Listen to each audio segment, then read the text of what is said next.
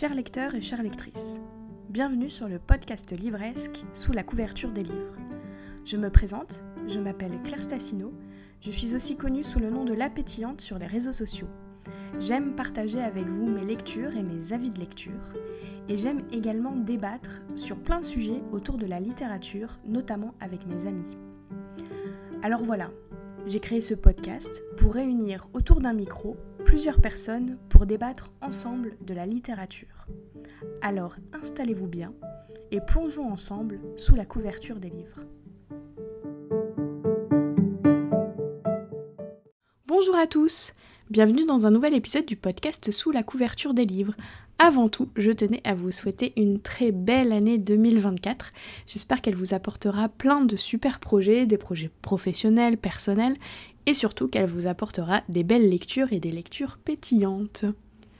Pour commencer cette nouvelle année, je me suis dit que ça pouvait être sympa d'avoir un épisode un peu différent et euh, je me suis dit que j'allais faire un petit bilan de l'année 2023 qui vient de s'écouler petit bilan euh, sur le podcast, petit bilan livresque qui est un petit bilan aussi euh, plus professionnel.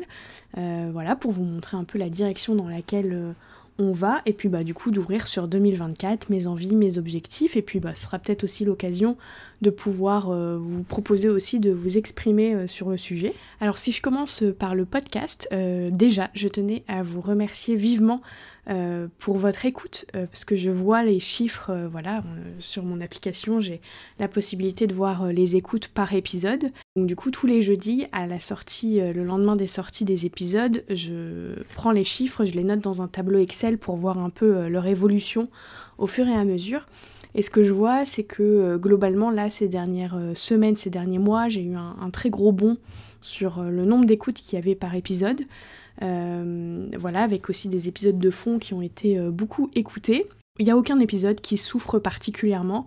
Euh, voilà, je vois que vous êtes là toutes les semaines pour m'écouter.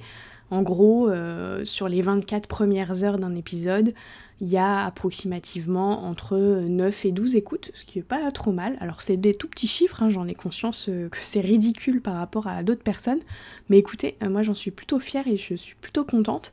Et euh, je me dis qu'en continuant de travailler comme ça, euh, avec un peu de chance, j'arriverai à atteindre des chiffres euh, beaucoup plus impressionnants, on verra. Je continue en tout cas.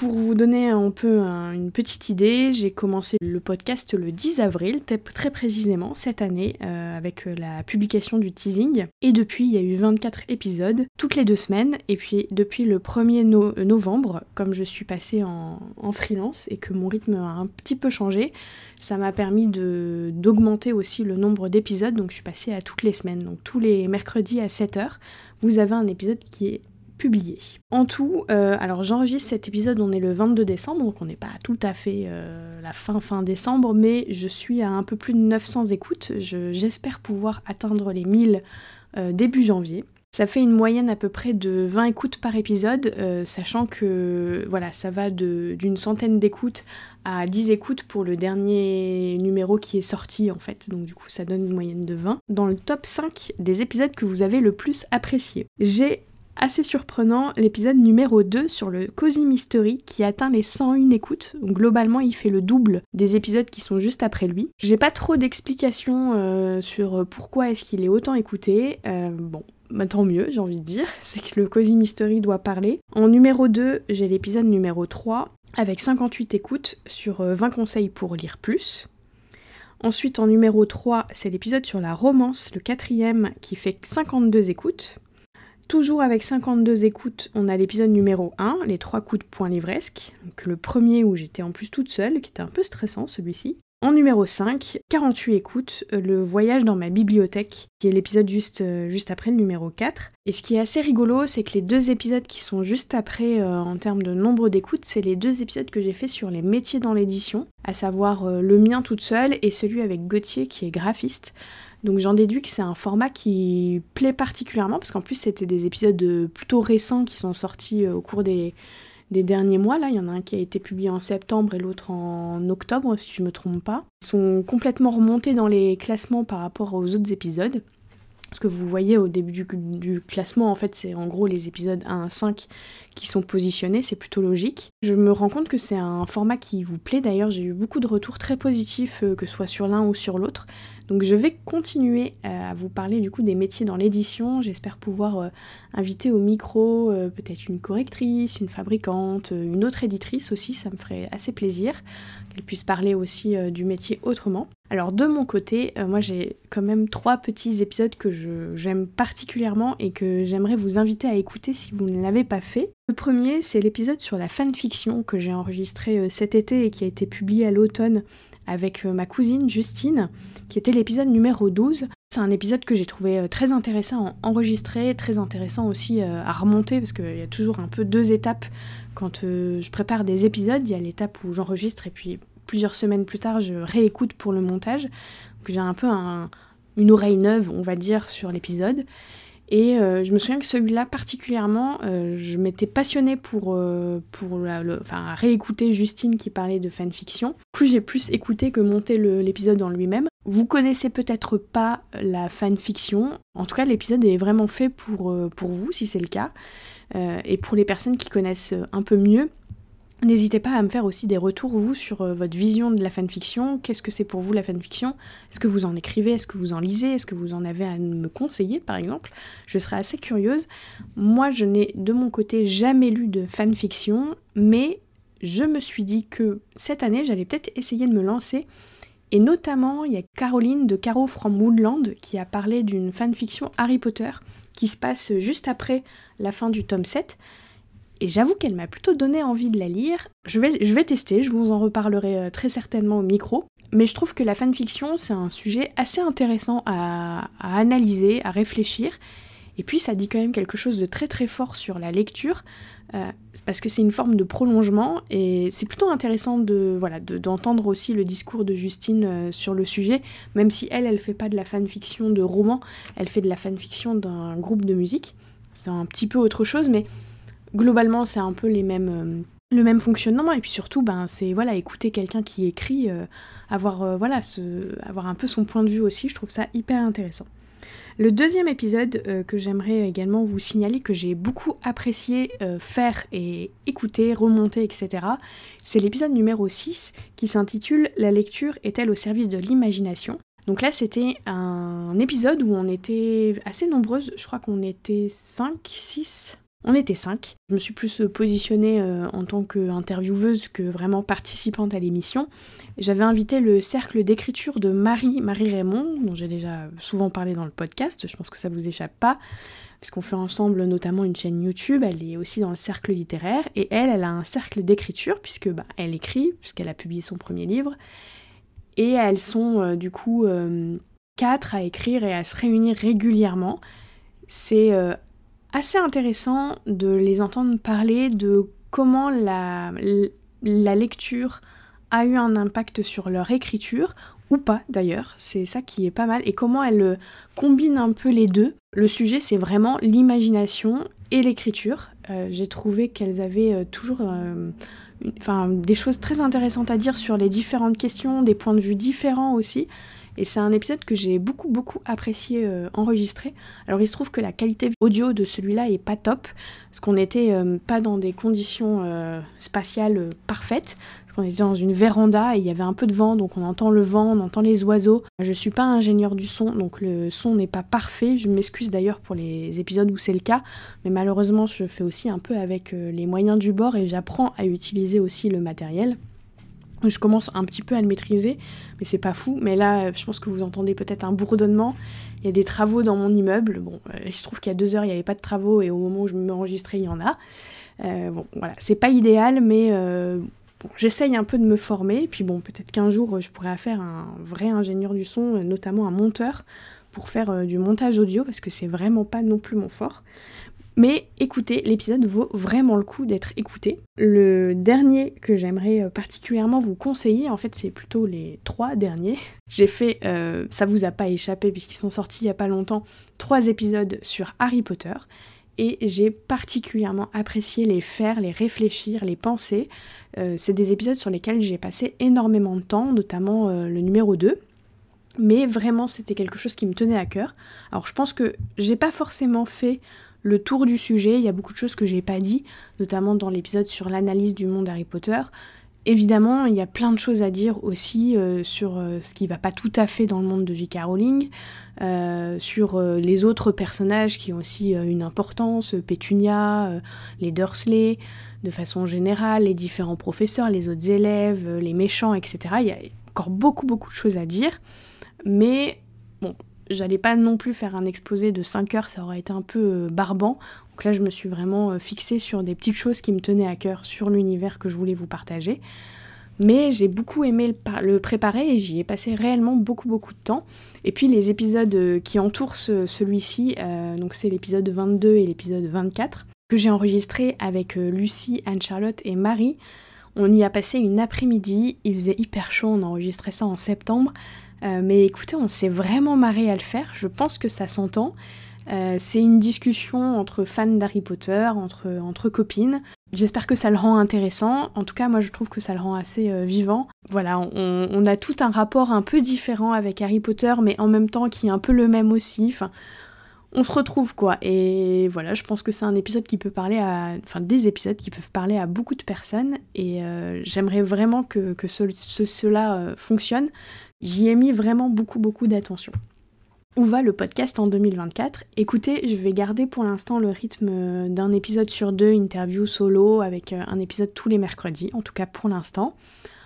On verra avec euh, la charge de travail qui, j'espère, euh, va augmenter si c'est toujours tenable, parce que ça demande quand même beaucoup d'investissement de publier des épisodes toutes les semaines. Je m'y tiens pour l'instant, on verra. J'ai déjà des épisodes qui sont enregistrés d'avance, notamment mes interviews, je les enregistre à peu près deux mois en avance euh, pour être un petit peu, euh, un peu plus sécurisé sur euh, la façon dont, je programme les choses pour pas me retrouver à court. Donc je vais commencer comme ça, mais je vais commencer à réfléchir plutôt à partir du printemps, je pense, à faire évoluer le podcast, ou en tout cas à y apporter quelque chose d'autre, quelque chose d'en plus, je sais pas encore exactement quoi, que j'aimerais qu'en septembre 2024, euh, je commence une saison 2, parce qu'en fait, quand vous postez euh, les épisodes sur les plateformes, euh, vous pouvez, vous devez sélectionner la saison et le numéro d'épisode, donc là je suis en saison 1 depuis avril, j'ai pas changé, je changerai pas, mais j'aimerais bien pouvoir, voilà, démarrer une espèce de saison 2 euh, en septembre et proposer quelque chose de plus ou quelque chose de différent.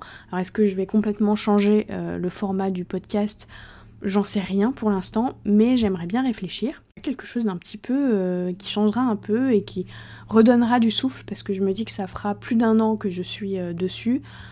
J'aurai en plus avec le rythme de toutes les semaines déjà pas mal d'épisodes. J'aimerais bien également vous reproposer des formats en trois épisodes comme Harry Potter. Euh, notamment, il y avait une question qui m'intéressait beaucoup sur la question des adaptations des livres. Donc adapter un livre en livre, donc euh, soit en nouveau roman, soit en BD, l'adaptation aussi en film, en série. Euh, et puis voilà, faire un peu un balayage de ce qui peut exister dans les meilleures et les pires adaptations. Je pense qu'il y a de quoi dire, donc pareil, je pense que trois épisodes ça pourrait être très intéressant. J'ai plein d'autres sujets, j'ai un épisode actuellement en préparation avec un ami sur euh, la littérature euh, jeunesse et l'homosexualité, j'ai un épisode aussi à venir avec un débat avec un ami sur la fiction, la non-fiction, l'imaginaire, le non-imaginaire, parce qu'on a complètement des lectures différentes. Euh, et il y a aussi un super euh, deuxième épisode avec le cercle d'écriture qui va paraître, euh, je l'espère, dans le mois. Il y a des chances sur qu'est-ce qu'on cherche dans un livre, dans une lecture. Et l'épisode, pareil, est un peu long, mais extrêmement intéressant et très enrichissant. Donc j'espère que voilà, les sujets vous plairont, que vous serez au rendez-vous. N'hésitez pas, en tout cas, à me proposer des choses, parce que je serai très curieuse de voir euh, ce que vous attendez vous aussi de votre côté euh, et voilà à écouter. Et, est-ce qu'il faut que je fasse je me suis posé beaucoup la question ces derniers temps est-ce qu'il faut pas que je fasse plus de chroniques de livres?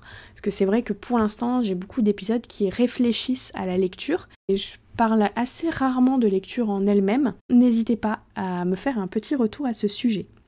Passons au top 20 des meilleures lectures de 2023 je tiens à dire que c'est extrêmement compliqué de classer les livres. J'ai pas fait un classement du meilleur au moins meilleur livre parce que je trouve que c'est impossible de, de, de, classer des genres différents, des livres différents qui vous apportent des choses différentes.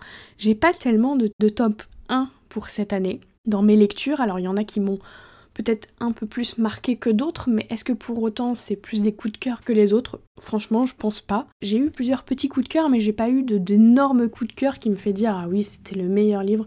non, en fait, ça me semble complètement impossible dans le sens où je lis autant de la fantaisie que du roman contemporain que de la jeunesse. Qu'ils me touchent tous différemment, un peu difficile de faire un, vrai top 10 euh, ou top 20. Et j'ai sélectionné des livres en fonction, je les ai classés en fonction de leur euh, genre, tout simplement. Alors parfois ils sont un peu sur, deux genres, donc j'ai un peu triché sur la façon dont je les classés. Puis j'ai essayé de vous mettre dans ce top euh, les livres qui m'ont vraiment marqué, avec des petites mentions spéciales pour certains auteurs, pour certains livres. Premier genre que j'aimerais mettre en évidence, c'est toute la SFFF, donc la science-fiction, fantasy, fantastique. J'en ai lu euh, quelques-uns cette année, pas mal, et j'ai eu des vrais coups de cœur, des vrais, enfin vraiment des choses qui m'ont beaucoup marqué. Alors celui-là, je le mets quand même un petit peu en premier parce que vraiment, il, m'a laissé un très très très bon sentiment. C'est Il était ma légende d'Estelle Faye euh, dans la collection Court Toujours chez Nathan. C'est un roman très court, euh, j'en, ai, j'en avais fait un post sur Instagram que je vous invite réellement à lire. C'est très rapide, franchement. Euh. Vous, lirez réellement en approximativement, euh, je sais pas, peut-être 45 minutes, un truc comme ça. Et ça a été vraiment une énorme claque. J'adore le format des nouvelles. Je sais qu'il y en a qui aiment pas trop parce qu'ils ont un peu une impression de pas assez.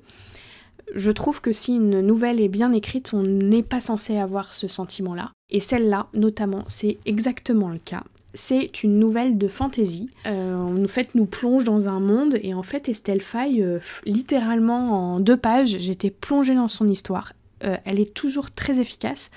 J'ai pas lu tout ce qu'elle a fait, mais très honnêtement, j'en ai vraiment l'ambition parce que j'aime beaucoup beaucoup son écriture. Elle a une façon de vous, de vous attraper et de vous immerger dans ce qu'elle dans ce qu'elle construit en univers qui est incroyable. Et donc là, on suit un, personnage, un jeune homme qui décide de partir à la recherche de son héros.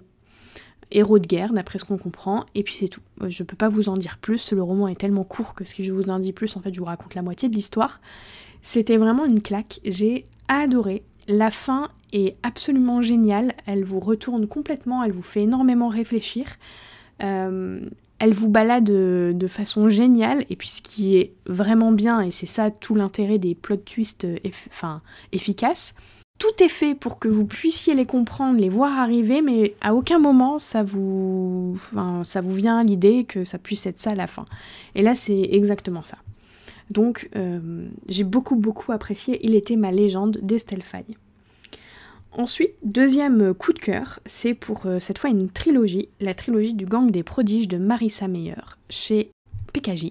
Écoutez, c'est une saga qui était euh, dans ma bibliothèque depuis euh, très longtemps. Enfin, il me semble qu'elle était. Enfin, je savais qu'elle existait. J'avais adoré des chroniques lunaires et j'avais pas osé me plonger dans le gang des prodiges. Un peu de peur d'être déçu, mais aussi parce que la, la couverture, quand on ne connaît pas la saga, n'est pas hyper efficace, je trouve. Puis j'ai une amie qui l'a lu, qui a adoré, qui m'a dit que j'allais adorer. J'ai fini par m'y plonger et très honnêtement, ça a été très dur de lire autre chose que ça pendant la trilogie. D'ailleurs, euh, entre le livre 2 et 3, j'avais prévu de lire autre chose et acte manqué ou pas, j'ai oublié mon livre au travail pour le week-end, donc je me suis retrouvée à lire bah, du coup le tome 3. Et oui, énorme coup de cœur, j'ai adoré, j'ai adoré l'ambiance, j'ai adoré les personnages, j'ai adoré la romance, j'ai adoré euh, le, monde qui a été construit, qui est un, monde de super-héros un peu à la Gotham City, mais un peu moins sombre. Euh, c'est intelligent, ça vous fait réfléchir, et puis euh, le personnage d'Adrian est vraiment le book boyfriend parfait. je pense qu'il y a certaines personnes à qui ça ne déplaira pas d'entendre ça. Suit le point de vue de deux personnages alternativement qui tombent amoureux, vous, vous en doutez bien, euh, et, c'est vraiment malin. Je, je vous refais peut-être pas de résumé, elle est un petit rapide. En gros, on suit euh, le clan des renégats et le clan des anarchistes. Nova fait partie des anarchistes, Adrian fait partie des renégats. Euh, les renégats ont écrasé les anarchistes quelques années plus tard. voilà, en gros, c'est sous fond de guerre entre super-héros, de comment est-ce qu'on doit diriger.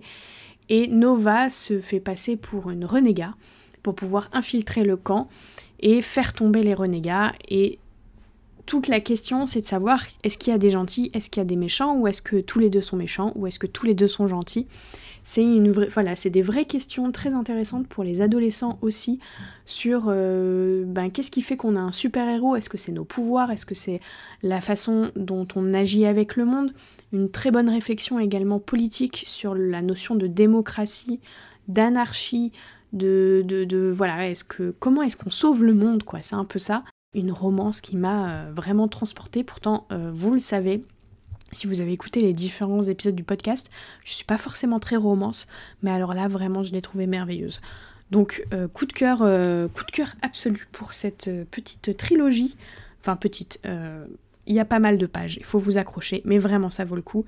De science-fiction, fantasy, on est un peu entre les deux. Je saurais pas trop lui donner un genre précis vu que c'est une question de super-héros. Troisième coup de cœur, enfin, vous verrez c'est que des coups de cœur. Hein. Euh, ben, la saga Palace de Marine Carteron, publiée aux éditions du Rouergue. Euh, pour l'instant, je n'ai lu que le tome 1. Il y a le tome 2 qui m'attend gentiment dans ma palle et il y, aura un tome 3 à apparaître. C'est une réécriture de la mythologie grecque et plus précisément de la guerre de Troie. Et c'est extrêmement intelligent. C'est-à-dire que Marine Carteron n'invente pratiquement rien. En fait, elle a repris les différents mythes, puisque vous savez que la mythologie grecque est basée sur plein d'histoires différentes qui se contredisent parfois, qui vont dans des directions euh, différentes ou qui racontent à peu près la même chose. Qu'elle a repris tout ça, elle a comblé juste quelques blancs et en fait elle en a réécrit euh, une histoire complète de la raison de la guerre de Troie. Donc le tome 1 se passe en 52 ans avant la guerre de Troie, si je me souviens bien, et elle donne une nouvelle explication qui serait plutôt que c'est Athéna qui décide de, déclencher cette guerre parce qu'elle veut libérer sa sœur de cœur Pallas, qui est détenue au, sein de la ville de Troie en tant que statue. Et donc elle, euh, voilà, elle, fomente des choses pour, euh, que la guerre, éclate et pour pouvoir retrouver sa sœur. C'est vraiment euh, un petit bijou, un petit bijou d'écriture, un petit bijou de mythologie euh, retransformé. C'est euh, globalement une des meilleures réécritures que j'ai lues. En tout cas, une des plus poussées et des plus intéressantes. C'est vrai que ces dernières années, on voit beaucoup, surtout là cette année, il y a beaucoup de choses qui sont sorties de réécriture très féministes notamment, etc. J'ai adoré aussi. Euh, mais là, je trouve qu'il y a quelque chose d'un peu, en plus, quoi. Donc énorme coup de cœur, j'ai hâte de lire le tome 2 et je vous conseille du coup vivement cette euh, saga. En plus les couvertures sont magnifiques, elles sont sur fond noir et tout le dessin est en fer. Donc le tome 1 c'est un fer un peu cuivré, c'est merveilleux. Enfin vraiment euh, très gros coup de cœur et je pense que la réussite de Marine Carteron c'est d'avoir réussi à m'accrocher alors que c'est plusieurs points de vue. En fantasy, en fantastique et tout ça, j'ai énormément de mal quand il y a plein de points de vue. À la limite, quand on a deux, ça va encore, mais quand on explose le nombre de points de vue, je suis perdue, je, ne m'y retrouve pas.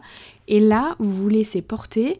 Euh, je me suis jamais sentie euh, perdue dans ce qu'elle racontait, alors qu'il y a une multitude de points de vue, de personnages, de entre les dieux, les humains, euh, ceux qui sont entre deux. Enfin, c'est normalement assez complexe, mais honnêtement, on se laisse complètement porter par son histoire. Ensuite, numéro 4, un autre euh, petit euh, coup de cœur euh, de fin de l'année, une petite lecture cosy, Légende et latte de Travis Baltry. Écoutez, j'ai acheté ce livre un peu par hasard un soir à la FNAC, un jour de désespoir. Je l'ai ouvert de la même façon un jour de désespoir, un soir en novembre. Euh, c'est doudou, c'est chouchou, c'est tout ce que vous voulez. Ça m'a apporté énormément de réconfort. Enfin, c'était vraiment la lecture que j'avais besoin à ce moment-là, qui m'a mis dans un petit mood cocooning du mois de novembre. Je vous conseille très vivement sa lecture tout au cours de l'hiver. C'est parfait. Par contre, prévoyez le fait que ça va vous donner envie de boire du café ou un thé si vous n'aimez pas le thé. si vous aimez le café, croyez-moi que vous allez en boire et de manger des petites pâtisseries du style cannelle bullard, les choses comme ça, un peu à la cannelle, un peu fumante, un peu, un peu goûteuse, parce que ça, ça n'arrête pas d'en parler dans le livre, et franchement, euh, moi j'ai pas eu le choix que de faire des cannelles bullard, ça m'a trop donné envie.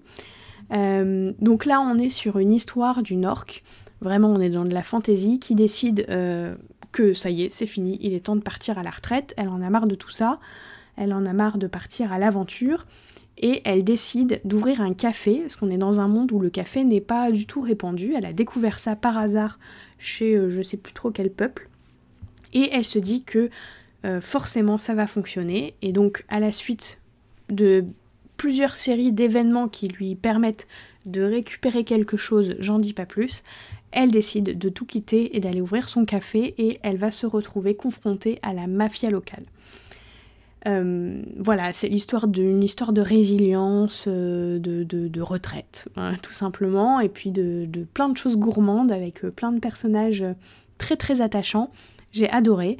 J'ai un tout petit bémol, c'est le tout dernier chapitre, la conclusion du, roman, qui je trouve vient un peu casser cette ambiance cocooning et de résilience et d'acceptation, etc., que j'ai trouvé peut-être un peu trop violent pour l'ambiance que dégageait l'ensemble du livre. Voilà, j'ai entendu personne d'autre en parler de ça, mais moi j'avoue que ça m'a un peu coupé dans mon élan. Mais écoutez, ça n'a pas du tout euh, gâché mon plaisir pour autant. Quand je repense à ce livre, je repense à tout l'aspect cocooning, et si je le relirais, ben je lirais tout simplement pas la conclusion, comme ça j'oublierais ça. Conseil Légende élatée de Travis Baltry aux éditions Inis. Encore deux livres en SFFF. Euh, le suivant, c'est euh, le, préquel de Hunger Games, La balade du serpent et de l'oiseau chanteur de Suzanne Collins, publié euh, chez PKJ. J'avais lu la trilogie de Hunger Games il y a des années, je m'en souviens pas forcément hyper bien, mais je me souviens que j'avais bien aimé, que j'avais trouvé ça assez visuel, mais que la scène de bataille finale m'avait laissé un peu comment dire, euh, un peu dubitatif. J'avais eu du mal à bien visualiser ce qui s'était passé. Les films n'étaient pas sortis.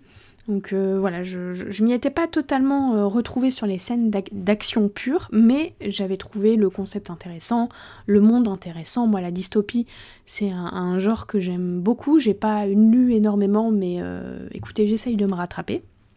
On fait comme on peut. Mais voilà, j'avais bien aimé. J'ai été voir le film au cinéma et j'ai adoré le film pas uniquement à cause de l'acteur. Hein. Enfin voilà, je m'attendais pas du tout à ça en fait sur la construction des jeux euh, des Hunger Games. J'avais une espèce de frustration parce que je me disais est-ce que dans le livre on est dans la tête euh, de Snow ou pas? Parce qu'il y a des choses qui passent dans son expression euh, du visage et tout, mais on n'a pas toutes ses pensées, on n'a pas tout l'arrière-plan et il est très très ambigu dans le film. J'étais assez curieuse de savoir quelle tournure ça avait vraiment dans le livre, donc euh, bon, ça m'a obsédée. J'ai été acheter le livre sur un coup de tête un soir et je, l'ai lu. Alors je l'ai lu assez lentement euh, parce que j'avais la version de poche qui est écrite tout petit et qui m'a un petit peu assommée dans sa lecture. Mais euh, j'ai adoré. J'ai adoré, j'ai plongé tout de suite dans l'univers. J'ai adoré faire la comparaison entre le livre et le film. Et j'ai trouvé ça extrêmement intéressant, extrêmement malin, euh, parce qu'en fait, le personnage de Snow n'est absolument pas ambigu. C'est-à-dire que vous comprenez très rapidement dans le livre que c'est un connard fini, disons les choses, euh, et que il a vraiment euh, juste de l'ambition et qu'il a un peu psychopathe sur les bords, quoi. On le sent un peu dans le, dans le film, mais on a un peu plus d'espoir, j'ai envie de dire, alors que là, très clairement, on a envie, mais on sait qu'il va pas prendre les bonnes décisions, parce qu'on voit ce qui se passe dans sa tête. Et vraiment, j'ai trouvé ça très très très intéressant. C'est une ambiance particulière. Euh, après, j'avais aussi les musiques du, film dans la tête, enfin, je les avais mis aussi sur Deezer, et je les écoutais en lisant le livre, donc ça m'a vraiment plongé dans une ambiance très particulière. Écoutez, j'en retiens un souvenir assez fort de lecture, donc c'est pour ça qu'il est dans mon top. Mais euh, c'est sûr que c'était pas non plus une lecture très joyeuse, puisque vraiment on a affaire à un psychopathe, et à plusieurs moments je, m'arrêtais de lire et je me disais mais c'est pas possible, comment est-ce qu'on peut être aussi méchant, aussi mauvais, aussi pourri jusqu'à la moelle que, cet homme-là, euh, à aucun moment il tombe amoureux, enfin c'est... Tout ce qui l'intéresse c'est la manipulation, c'est... Bref, voilà, donc dans la tête d'un psychopathe, euh, n'hésitez pas à lire Hunger Games.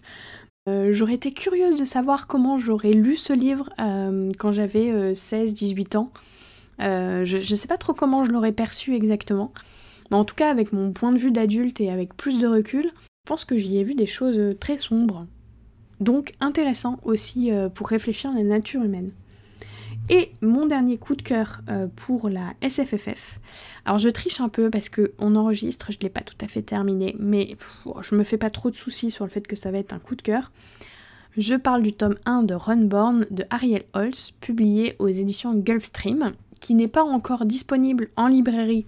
Si vous le cherchez, il sera disponible uniquement en mars. C'est simplement que Gulfstream vend toujours un livre en avant-première lors du Salon du livre de Montreuil, Salon du livre et de la presse jeunesse. Et écoutez, j'ai vu que c'était un Ariel Holz, euh, j'ai vu que c'était de la réécriture de mythologie nordique, donc euh, j'ai foncé, je l'ai acheté et euh, je l'ai lu pratiquement tout de suite. Et c'est un énorme coup de cœur. en tout cas, là, j'en suis à. Il me reste peut-être même pas encore un quart à lire. J'adore.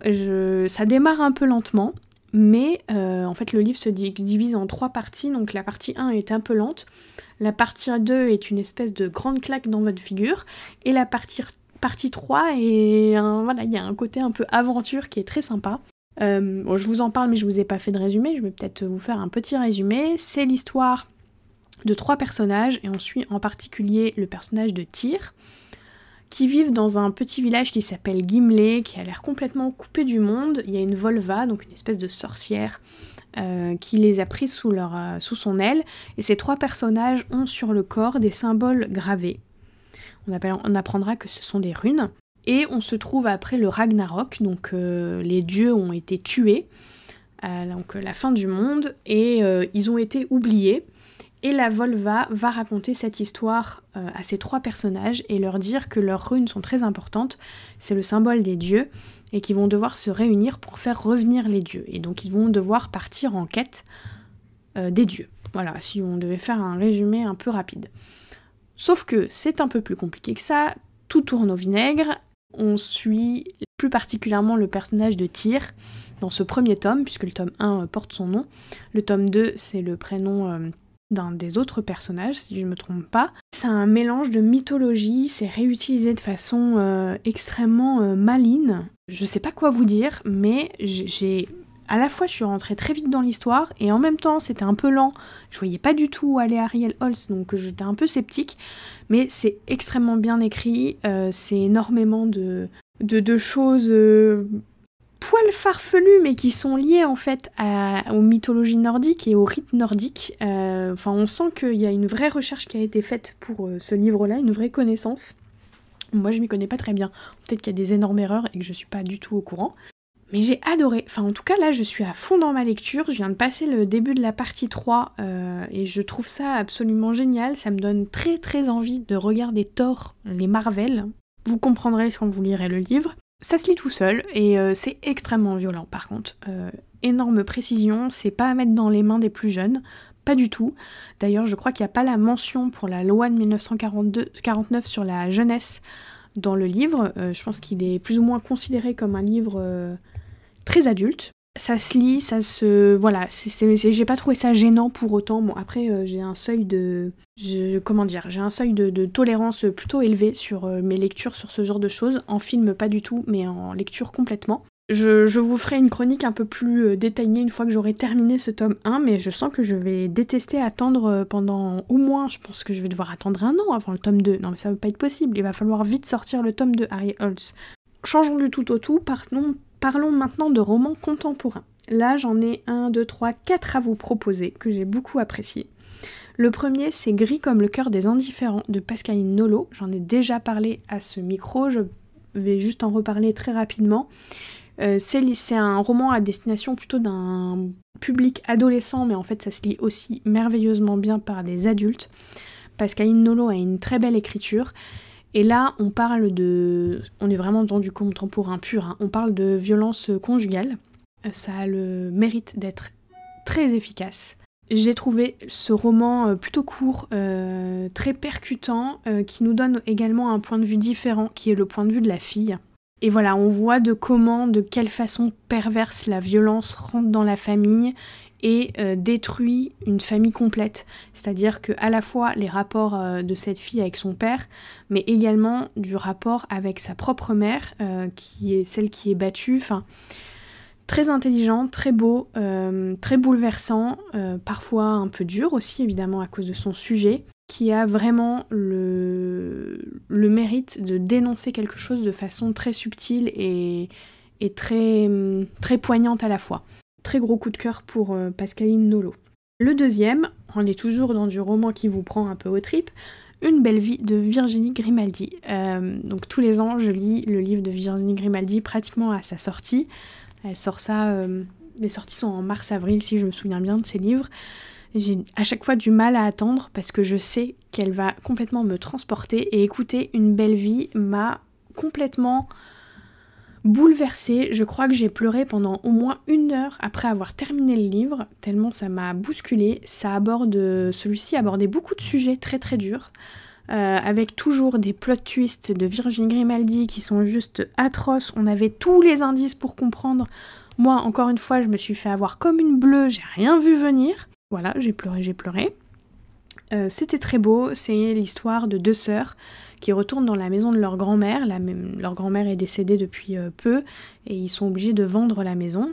Et elles vont se retrouver le temps d'un été dans cette maison. Elles se sont pas vues depuis un certain temps pour pouvoir dire au revoir à la maison et elles vont essayer aussi de de se retrouver parce qu'elles s'étaient éloignées alors qu'elles étaient très proches et on comprend au fur et à mesure toutes les difficultés euh, euh, qu'elles ont vécues au cours de leur vie euh, je vous dis pas quoi pour vous laisser un peu le découvrir par vous-même.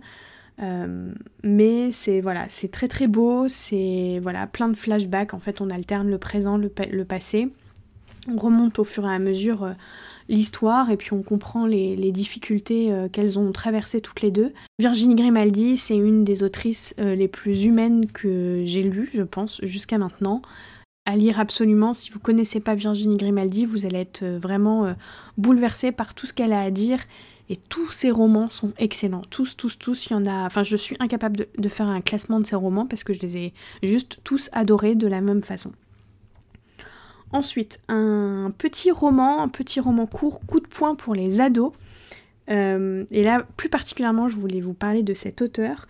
Oubliez Camille de Gaël Aymon aux éditions Actes Sud Junior. Gaël Aymon, c'est un auteur dont je suis en train de découvrir la plume, qui a une plume qui me plaît beaucoup, beaucoup, beaucoup, qui écrit du roman contemporain, mais pas que, il écrit pour la jeunesse, mais pas que, il écrit pour les jeunes, pour les ados, euh, il écrit aussi de la fantaisie, enfin, il a un univers assez large, il lui parle de plein de sujets, et dans Oublier Camille, il parle du sentiment amoureux chez un garçon adolescent de 16 ans. C'est extrêmement fort, extrêmement prenant, très juste euh, et particulièrement euh, moderne. Enfin voilà, il n'y a pas de voile, il n'y a pas de pudeur sur, euh, les sentiments de, ce garçon qu'on va suivre.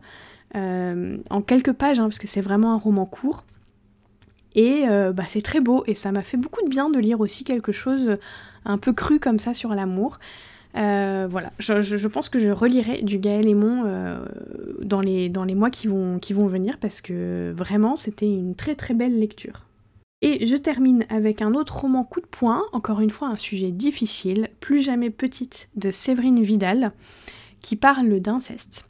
Qui parle d'inceste pour les ados, puisque c'est encore une fois la collection court toujours chez Nathan. Franchement, lisez tous les romans de cette collection, ils sont tous géniaux. Donc là, on suit une, jeune fille qui essaye de rentrer euh, dans une prison pour parler à son père.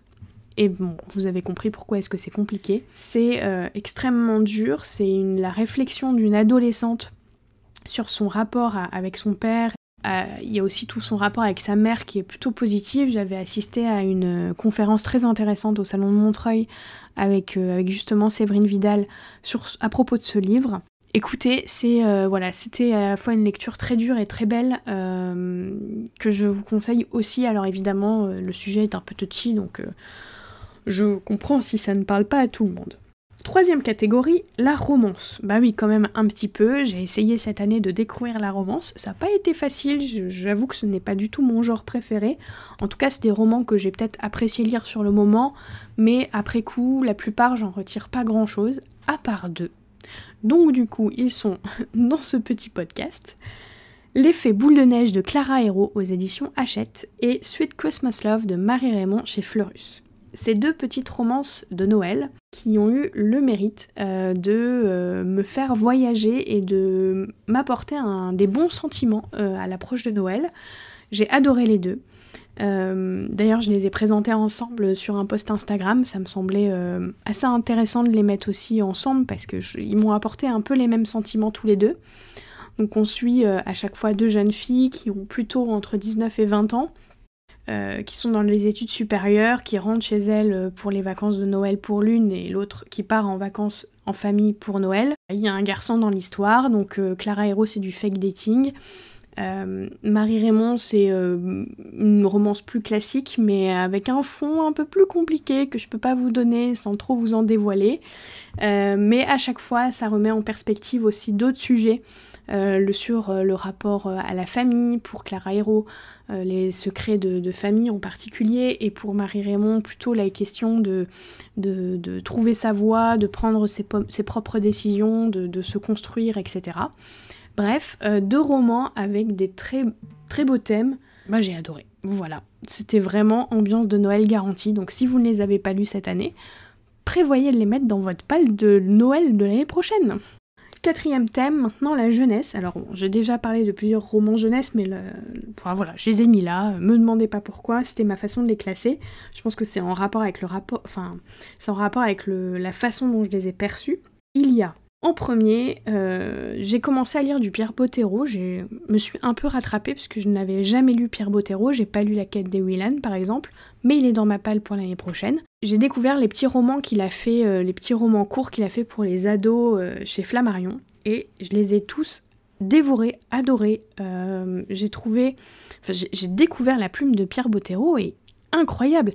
Il a une capacité de, de retranscrire les sentiments d'une adolescente de, 14, euh, à peu près 14 ans d'une façon euh, assez incroyable. J'ai trouvé ça très juste, très touchant, très fort, et en particulier, il y a un de ces romans qui ressort dans mon esprit, c'est Le garçon qui voulait courir vite, que j'ai trouvé euh, vraiment un bijou, notamment dans les personnages que je trouve tous très touchants, très forts, très et très doux. Euh, alors qu'on parle d'un sujet qui n'est pas hyper facile puisqu'on parle de, l'histoire d'un frère, frère et d'une sœur, euh, une grande sœur avec son petit frère. Le petit frère ne parle plus depuis que leur père a eu un accident. On comprend qu'il est mort du coup. Et euh, la mère essaye tant bien que mal de gérer la situation, mais c'est un peu difficile, notamment financièrement. Donc ils se retrouvent à devoir déménager, quitter leur maison pour aller dans un appartement qui coûtera moins cher, le temps que ça s'arrange financièrement. Et à côté, il y a aussi les, amis du père, euh, le, meilleur ami du père euh, qui est là avec son fils. Euh, la jeune fille rencontre un garçon, elle se fait aussi un peu harceler à l'école. Enfin, il y a plein de sujets un peu délicats autour du deuil, autour de, des violences et du harcèlement scolaire. Mais ça parle aussi d'amitié, de famille, de soutien. C'est très beau.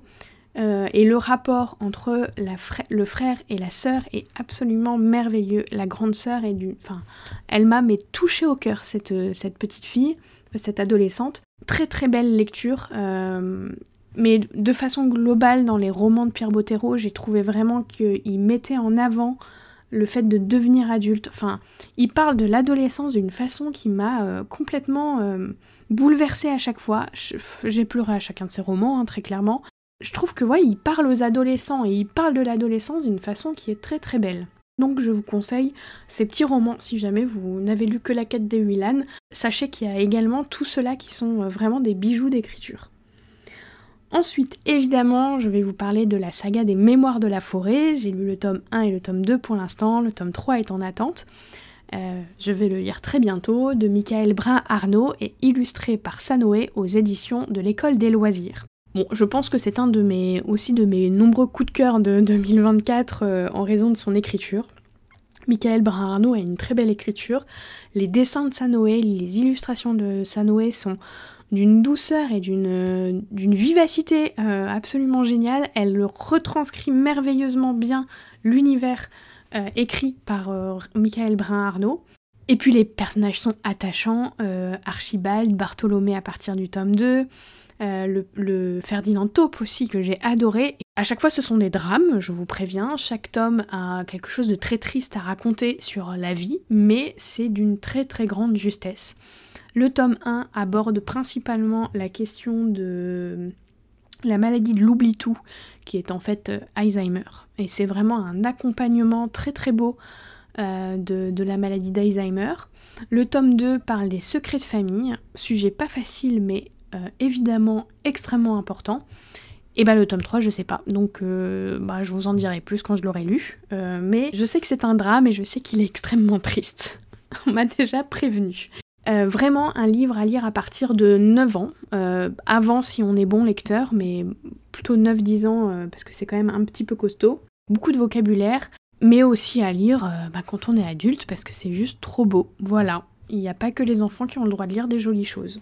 Ensuite, là je fais du 2 en 1 avec les albums de Baptiste Beaulieu que j'ai lu cette année. Baptiste Beaulieu, c'est un auteur que j'aime particulièrement mais il y a certains de ces romans adultes auxquels j'ai pas trop adhéré parce que c'était trop poétique pour moi, trop. Ils partaient trop loin, moi je suis un peu trop terre à terre pour euh, certaines de ces histoires. Mais euh, sa plume reste toujours incroyable. Et cette année, euh, j'ai lu du coup les deux albums jeunesse à partir de 5 ans qu'il a publiés.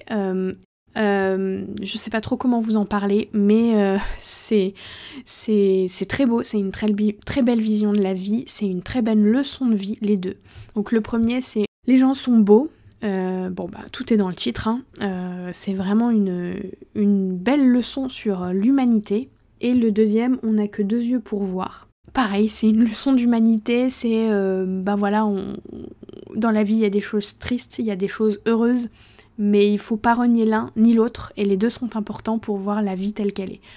Je vous fais un très résumé euh, très rapide, mais vraiment c'est ça.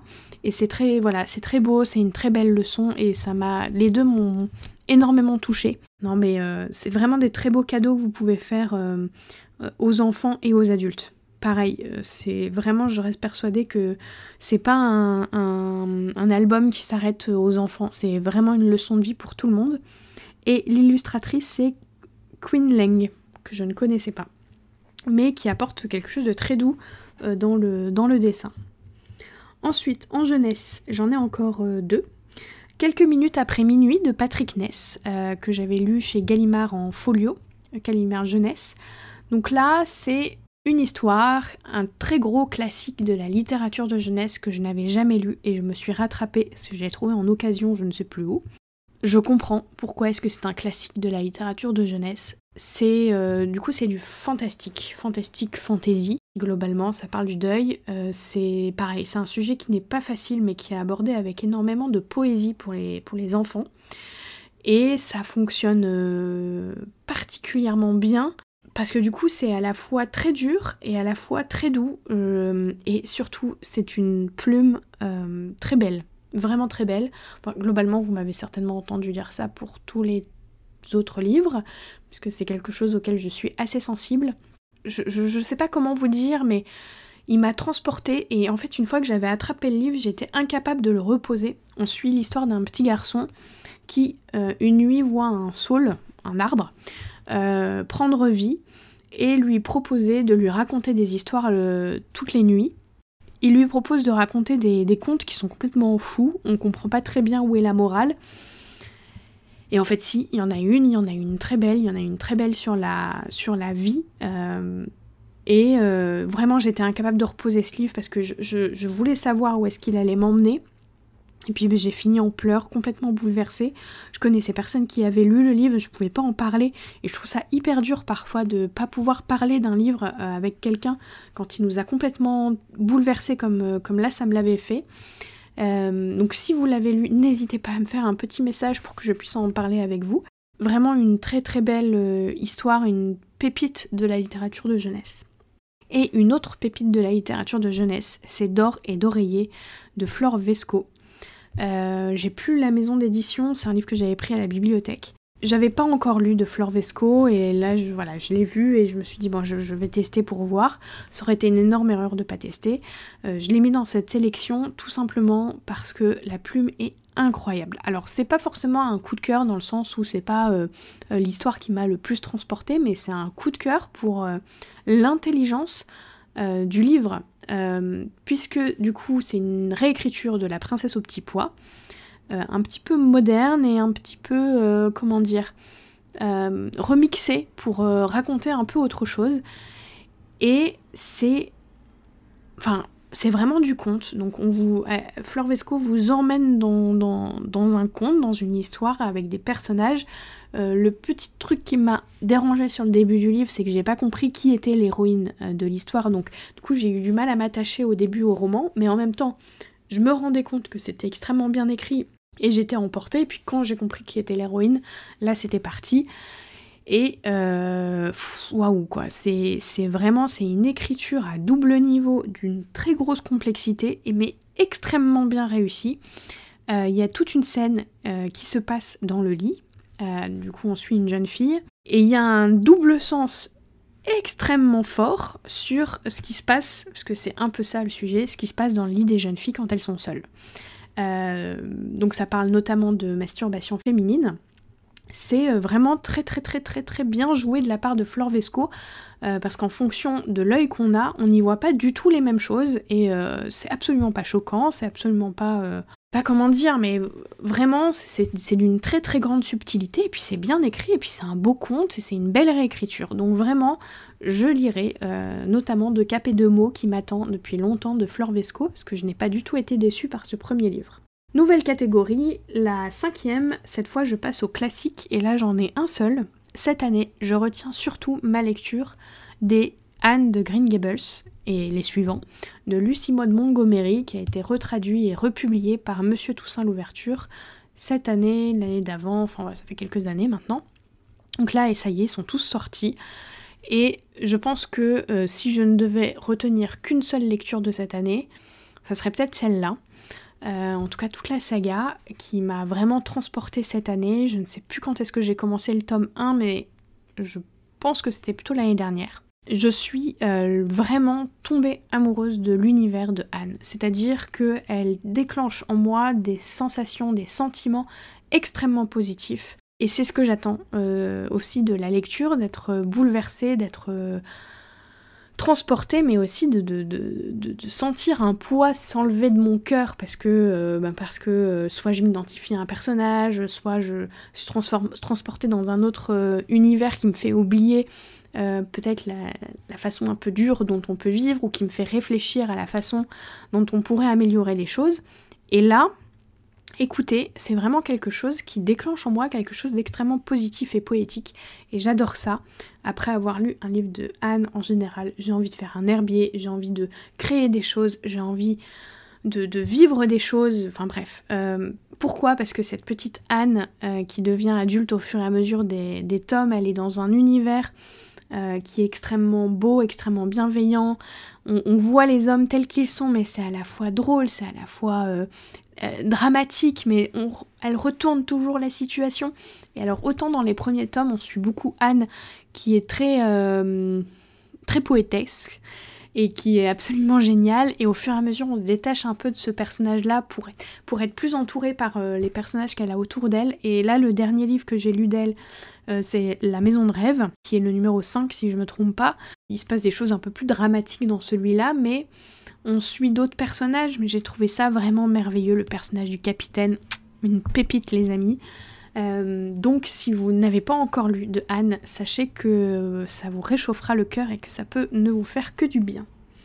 Et la dernière catégorie, c'est la catégorie de la non-fiction, parce que oui, cette année, j'ai lu un peu plus de non-fiction que les années précédentes.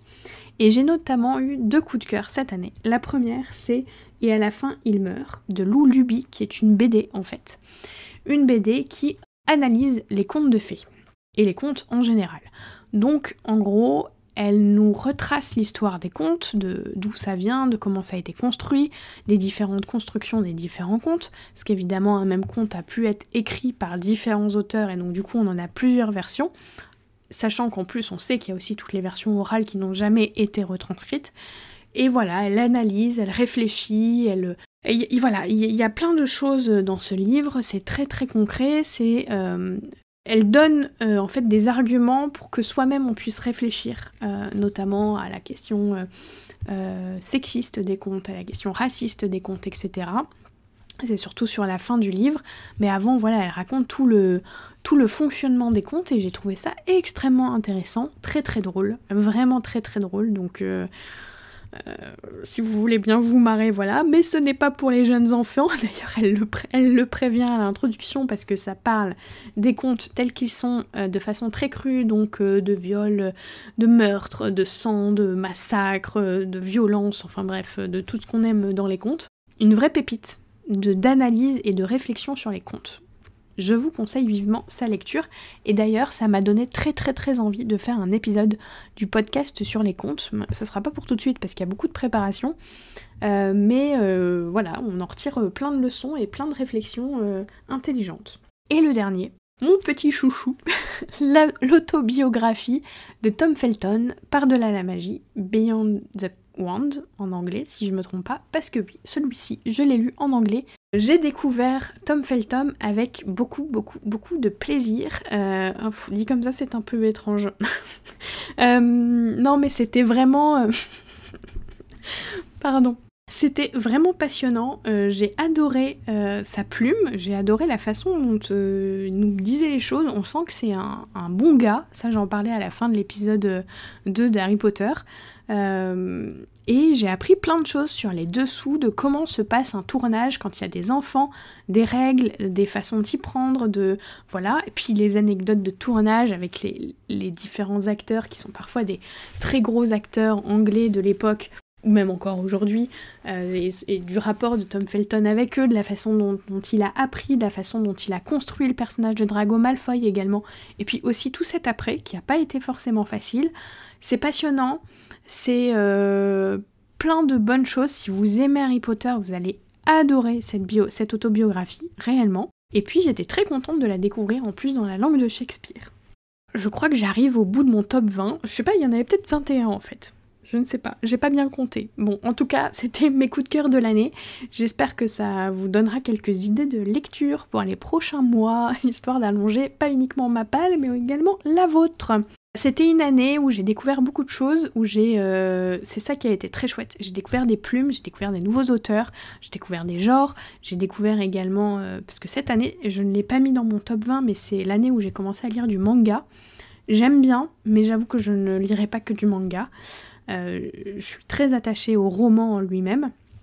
Qu'est-ce que j'ai fait d'autre? J'ai testé le livre audio, ça n'a pas fonctionné. C'était une année de découverte littéraire et c'était plutôt chouette. Euh, et plutôt chouette de vous le faire également découvrir à travers le podcast ou sur Instagram, le compte de Charlie et la pétillante. J'ai beaucoup aimé ça, j'ai bien l'intention de continuer l'année prochaine et j'ai bien l'intention d'essayer de faire un peu évoluer les choses, de vous proposer du contenu euh, peut-être euh, un peu plus construit, un peu plus réfléchi, un peu plus euh, je sais pas comment dire, euh, ben, plus jolie aussi, hein, esthétiquement, parce que bon, Instagram, ça reste quand même très, très esthétique. Mais même au niveau du podcast, c'est un peu la, direction que j'ai prise au cours des dernières euh, semaines. C'est d'essayer de vous proposer des, épisodes où il y avait aussi un peu de contenu de, vulgarisation, si je peux dire sur l'histoire de la littérature, sur euh, la littérature. Euh, il y avait l'épisode Pourquoi lire du roman ado et young adulte. Désolée, il y a Charlie qui vient de s'installer à côté du micro. Elle va ronronner et tout ça. Voilà, j'ai vraiment l'intention d'essayer de développer un maximum euh, aussi mes connaissances sur le sujet, mes connaissances sur la littérature de jeunesse, puisque si vous l'aviez pas encore deviné, c'est un peu ma passion dans la vie. J'espère vraiment continuer à pouvoir euh, en parler avec vous et de pouvoir euh, le faire de façon euh, de plus en plus professionnelle et de plus en plus construite. Alors d'ailleurs, si on parle du point de vue professionnel, du coup j'ai eu un énorme changement cette année puisque depuis le 13 octobre, je ne suis plus salariée, je suis éditrice freelance, enfin plus précisément le 1er décembre, date à laquelle l'URSSAF a accepté mon dossier d'auto-entrepreneur. Donc euh, voilà, un très gros changement pour moi, un changement de rythme, un changement d'organisation, euh, voilà, des nouvelles responsabilités, d'autres qui se sont envolées.